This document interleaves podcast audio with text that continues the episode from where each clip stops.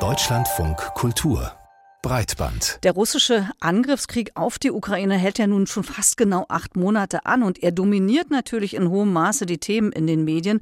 Und auch wenn er nicht mehr so raumgreifend ist wie zu Beginn, ist der Ukraine-Krieg doch zu einer festen Größe geworden. Aber es gibt Kritik an der Qualität der Berichterstattung. Da habe ich ja sofort den Verdacht, du meinst das Buch Die vierte Gewalt von Richard David Precht und Harald Welzer, das Ende September erschienen ist und über das derzeit manchmal hat man das Gefühl sogar heißer diskutiert wird als über den Krieg an sich? Also ich meine es wirklich nur am Rande. Ich will jetzt okay. auch nicht das Buch rezensieren, Markus. Ich habe es auch gelesen. Mhm. Ich teile viel Kritisches, was darüber erschienen ist, finde aber auch, und das wurde ja auch in den Kritiken erwähnt, dass es einige Aspekte gibt, die Brecht und Welzer aufgreifen, die durchaus diskussionswürdig sind. Okay, noch eine Vermutung. Du meinst, äh, die Autoren stellen ja unter anderem die These auf, dass sich die Medien beim Thema Ukraine-Krieg nahezu geschlossen einseitig positionieren, ein Beispiel ist immer, wenn es um die Befürwortung von Waffenlieferungen geht zum Beispiel. Ganz genau. Und Sie kritisieren ganz explizit im Buch, diese Geschlossenheit geschehe auf Kosten des Pluralismus und der Rückbindung an eine Leser- und Zuschauerschaft, die diese Geschlossenheit nicht zeige. Sie verweisen also auf eine Unzufriedenheit bei den Rezipientinnen.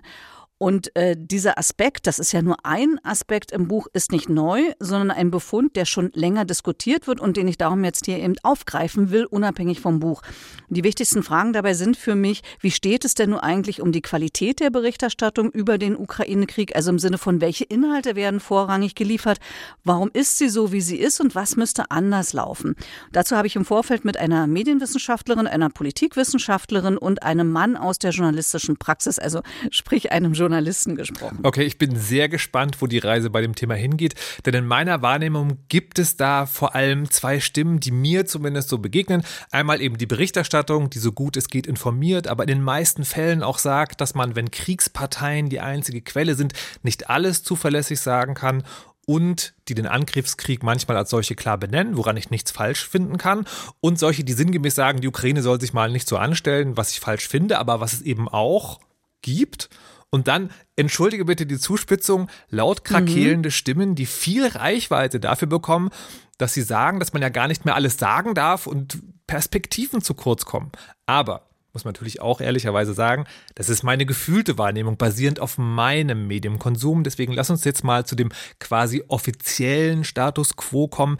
Welche Erhebungen oder Analysen vielleicht gibt es denn dazu, wie ZuschauerInnen und LeserInnen die Arbeit der Medien derzeit bewerten?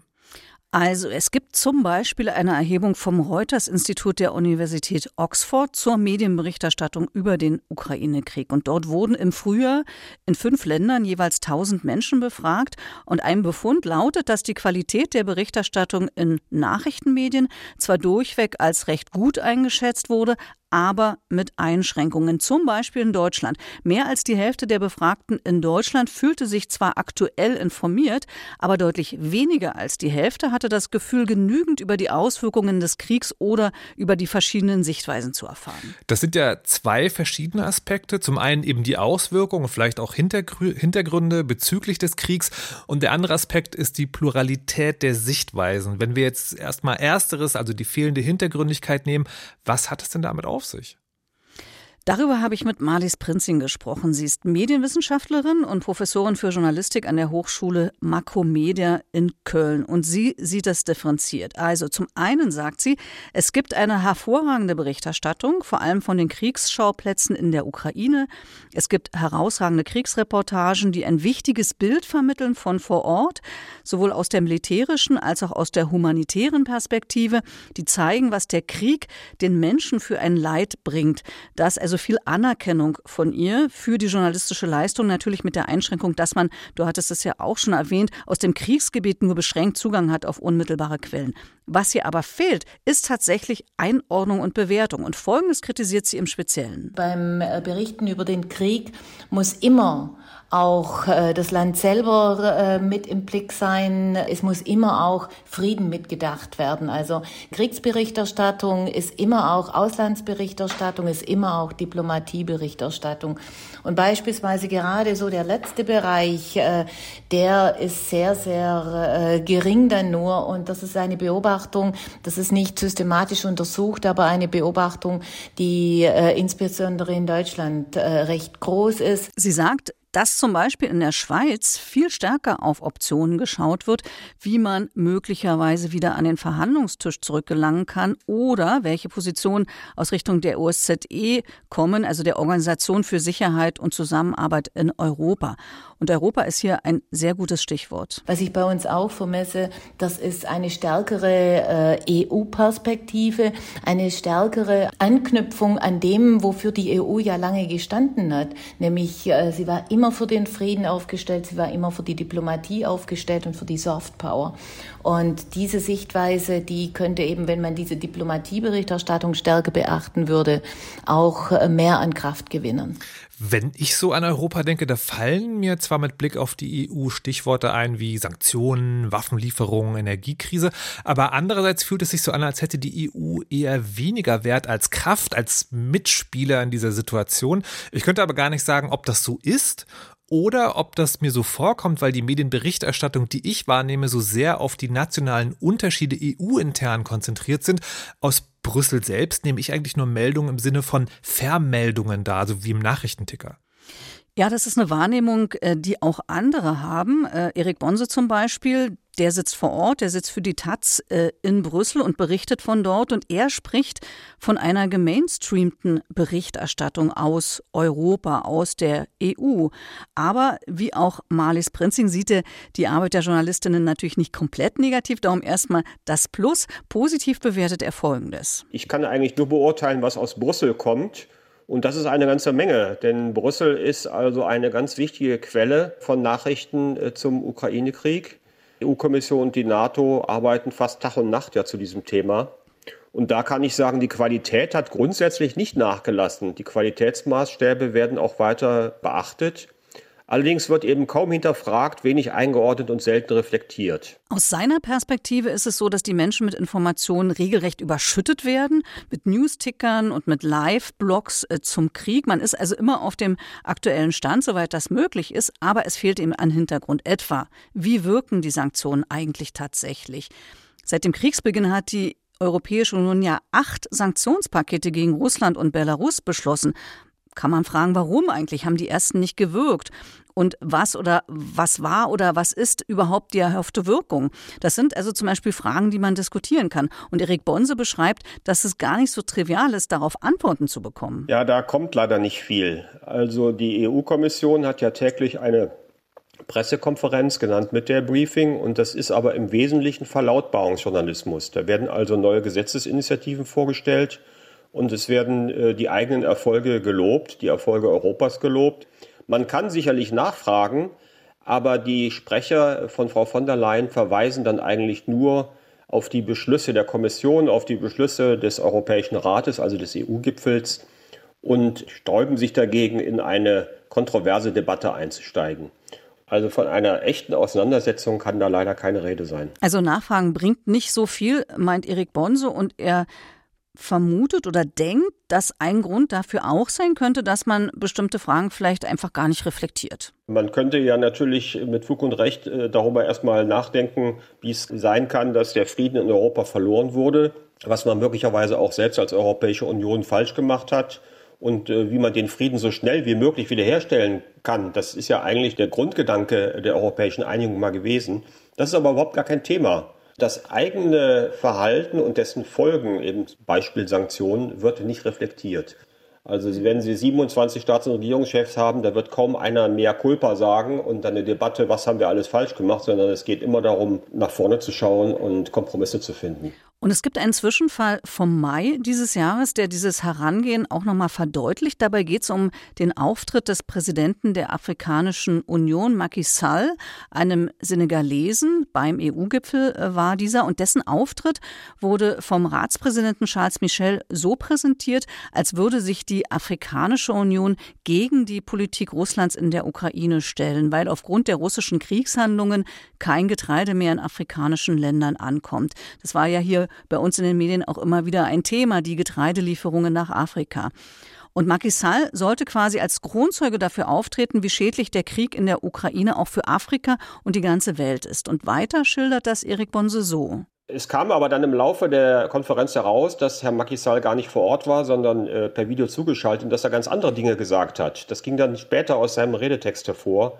Er hat sich nämlich gar nicht so sehr über die russische Politik beklagt, sondern vielmehr über die europäischen und westlichen Sanktionen, indem er also darauf hinwies, dass sie indirekt dazu führen, dass eben äh, Getreidehändler und Produzenten es nicht mehr wagen, ihre Geschäfte mit afrikanischen Ländern zu machen, wie es früher war. Und dass natürlich die Preise an den Getreidemärkten exorbitant gestiegen sind, sodass sich viele Länder das gar nicht mehr leisten können. Das ging also in eine ganz andere Richtung als das, was eigentlich von der EU beabsichtigt war. Und das wurde aber im Gipfelstatement, also sozusagen in der Beschlussvorlage der Staats- und Regierungschefs, so gar nicht wiedergespiegelt.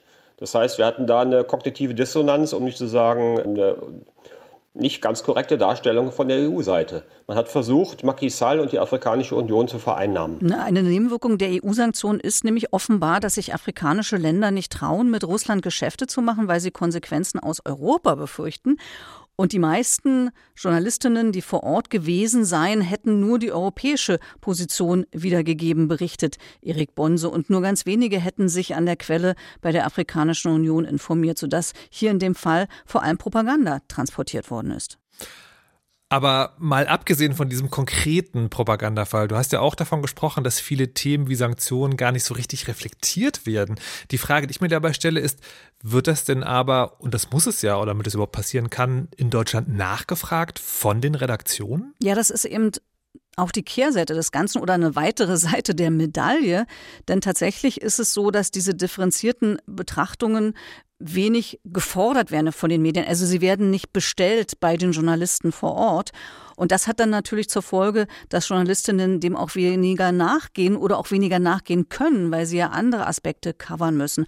Und das bringt uns direkt zu dem zweiten Punkt, der in der Studie vom Reuters-Institut der Universität Oxford erwähnt worden ist. Das hattest du, glaube ich, eingangs erwähnt, nämlich, dass sich mehr als die Hälfte der Befragten wünschen, mehr über die verschiedenen Sichtweisen zum Ukraine-Krieg zu erfahren, oder? Genau, also es geht nicht nur um Hintergründe und Zusammenhänge, sondern auch um eine pluralistische Darstellung, um eine Vielfalt der Meinungen. Und Marlies Prinzing, Medienwissenschaftlerin und Professorin für Journalistik an der Hochschule Makromedia in Köln, sieht, was diese Multiperspektivität betrifft, tatsächlich Luft nach oben. Die sei in Deutschland nicht so stark ausgeprägt beim Thema Krieg in der Ukraine. Und was sie auch findet, ist, dass die Grenzen hin zum Kriegsaktivismus und zum Vernachlässigen der eigentlichen Rolle von Journalismus fließend erscheinen, weil viele JournalistInnen etwa sich sehr deutlich positionieren, auch sehr un distanziert positionieren pro Waffenlieferungen an die Ukraine. Also man muss dazu sagen, das findet Marlies Prinzing grundsätzlich legitim. Ich übrigens auch, also dafür oder dagegen zu sein. Aber dennoch würden da manche Journalistinnen Grenzen überschreiten. Grenzen zum einen, indem sie sich sehr überdeutlich einbetten lassen mit äh, entsprechenden äh, Regierungsvertretern vor Ort äh, in der Ukraine. Oder eine Grenzüberschreitung war meiner Wahrnehmung nach auch, dass äh, ein Verleger wie Matthias Döpfner relativ früh während dieses Krieges argumentiert hat in einem äh, Kommentar, naja, also man müsse Waffen und Truppen in die Ukraine schicken und notfalls müsse man das auch entgegen der NATO-Regeln machen. Das ist für mich dann schon eine ähm, Positionierung, die jetzt über eine Kommentierung der üblichen Art insofern hinausgeht, als dass hier äh, schon Kriegsaktivismus betrieben worden ist. Oder ich bringe mal noch ein weiteres Beispiel, weil man vielleicht argumentieren könnte, Matthias Döpfner ist ja kein Journalist, aber er ist immerhin ein Verlagschef. Also ein weiteres Beispiel, besonders emotional geht es ja in Talkshows zu und da hat die Spiegeljournalistin Melanie Ammann bei Maybrit Illner im April zum Beispiel Olaf Scholz vorgeworfen, er jage den Menschen Menschen Angst vor einem Atomkrieg ein und verzögere damit, dass sie die wachsende militärische Unterstützung für die Ukraine billigen. Also da ist schon sehr, sehr viel Emotionalität im Spiel und das führt direkt zu einem weiteren Aspekt, den Marlies Prinzing kritisch sieht. Was ich auch sehr auffällig finde, ist die Unerbittlichkeit, mit der teilweise Menschen, die andere Ansichten vertreten, die also jetzt eben nicht äh, die Waffenlieferungen fordern, mit welcher Unerbittlichkeit sie verbal in die Ecke gedrängt werden. Und oft auch so mit so äh, Link, naja, sie machen sich da direkt oder indirekt mitschuldig an dem, was gerade auch an humanitärer Katastrophe in der Ukraine geschieht. Da fallen mir bei, bei diesen Gedanken einerseits die Mechanismen sozialer Medien in der politischen Diskussion an, über die sprechen wir nachher noch. Und das erinnert dann aber natürlich wieder im Konkreten an Precht und Wälzer, die ja in ihrem Buch beklagt hatten, dass sie aufgrund ihrer Position gegen Waffenlieferungen in die Ukraine zu sein, stark angefeindet werden von den Medien. Harald Welzer hat ja auch so einen offenen Brief mit unterschrieben, in dem Bundeskanzler Scholz aufgefordert wird, die Lieferung schwerer Waffen an die Ukraine zu stoppen. Und dieser Brief hat er dann auch wieder zu diesen starken emotionalen Debatten geführt. Ganz genau. Und jetzt muss ich doch nochmal auf das Buch Die vierte Gewalt auch zurückkommen. Eine Kritik, äh, die darin geäußert wird, lautet, dass sich die großen Leitmedien, also die wichtigsten politischen Journalistinnen des Landes, im Angesicht von Kriegen mit ihren Bewertungen oft in die Nähe der Regierungspolitik stellen, dass sie dem nahestehen, beziehungsweise nur die Optionen diskutieren, die von der Politik auf den Tisch kommen. Und man kann, finde ich, tatsächlich beobachten, Thema der politischen Berichterstattung ist zum einen jetzt auch im Ukraine-Krieg das Für und Wider von Regierungsentscheidungen im Zusammenhang mit dem Krieg und zum anderen gibt es in den Medien und den großen Medien eine ziemliche Einhelligkeit darüber, dass man Waffenlieferungen zum Beispiel unterstützt. Und Precht und Welzer kritisieren diese Praxis der Regierungsnähe. Also sie sagen, man ist dazu regierungsnah. Ich, also da muss ich aber, aber kurz anhalten, weil mir kommt das schon so ein bisschen wie so eine Verkürzung vor, also als ob man da Korrelation und Kausalität vielleicht irgendwie in einen Topf wirft, weil vielleicht ist dieses Ergebnis einfach das Ergebnis einer Beschäftigung mit dem Thema eben dieser JournalistInnen. Also ein natürlicher Werdegang. Viele Menschen, die sich mit dem Thema beschäftigen, müssen ja nicht zwangsweise immer zu unterschiedlichen Schlüssen bekommen. Und außerdem ist es nicht völlig normal, dass politische JournalistInnen sich mit der Regierungspolitik auseinandersetzen. Das ist doch eigentlich ihr Job. Da hast du recht, ganz genau, das stimmt. Die Frage ist nur, wie sie das tun. Und im Zuge dieser ganzen Debatten bin ich auf einen Tweet von Sabine Nuss gestoßen. Sie ist Politikwissenschaftlerin und Journalistin und hat in diesem Tweet einen Text verlinkt, den sie selbst geschrieben hat, unter dem Titel Parteigänger der Macht. Und darin geht es um die Frage, warum rücken eigentlich Journalistinnen immer wieder so nah an die Regierungspolitik heran? Also sie bringt da auch weitere Beispiele. Nicht nur, dass sie sich thematisch damit auseinandersetzen, sondern dass sie von der Regierung Meinung nicht so weit entfernt sind. Woher kommt dieses Phänomen, dies, das wir jetzt auch im Ukraine-Krieg beobachten können? Ein Grund dafür liegt aus Sicht von Sabine Nuss darin, dass Journalistinnen und Journalisten die Maßstäbe der politischen Klasse teilen. Und ich mache das nur mal beispielhaft am Thema Wirtschaftswachstum. Wirtschaftswachstum ist ein Ziel einer übrigens jeden Regierung und Journalistinnen und Journalisten nehmen dieses Ziel als gesetzt an und messen die jeweiligen Regierungen dann nur noch daran, mit welchen Mitteln sie das gut oder schlecht oder auch gar nicht erreicht haben. Also da wird dann über Steuersenkung diskutiert, ob das das richtige Mittel war oder wäre, über höhere Staatsausgaben und so weiter und so fort. Wie gesagt, nochmal einschränkend gesagt, es geht um Journalistinnen, die über die machtnahen Bereiche schreiben. Das gilt jetzt weniger fürs Feuilleton, Markus. Vielleicht auch ein Grund, warum wir hier ganz locker darüber sprechen. Lange lebe das Feuilleton. Ähm, okay, aber ernsthaft, gibt es denn eine Erklärung dafür, dass Politikjournalistinnen anscheinend so mehrheitlich so zu ticken scheinen, sag ich mal? Ja, es gibt Erklärungen dafür.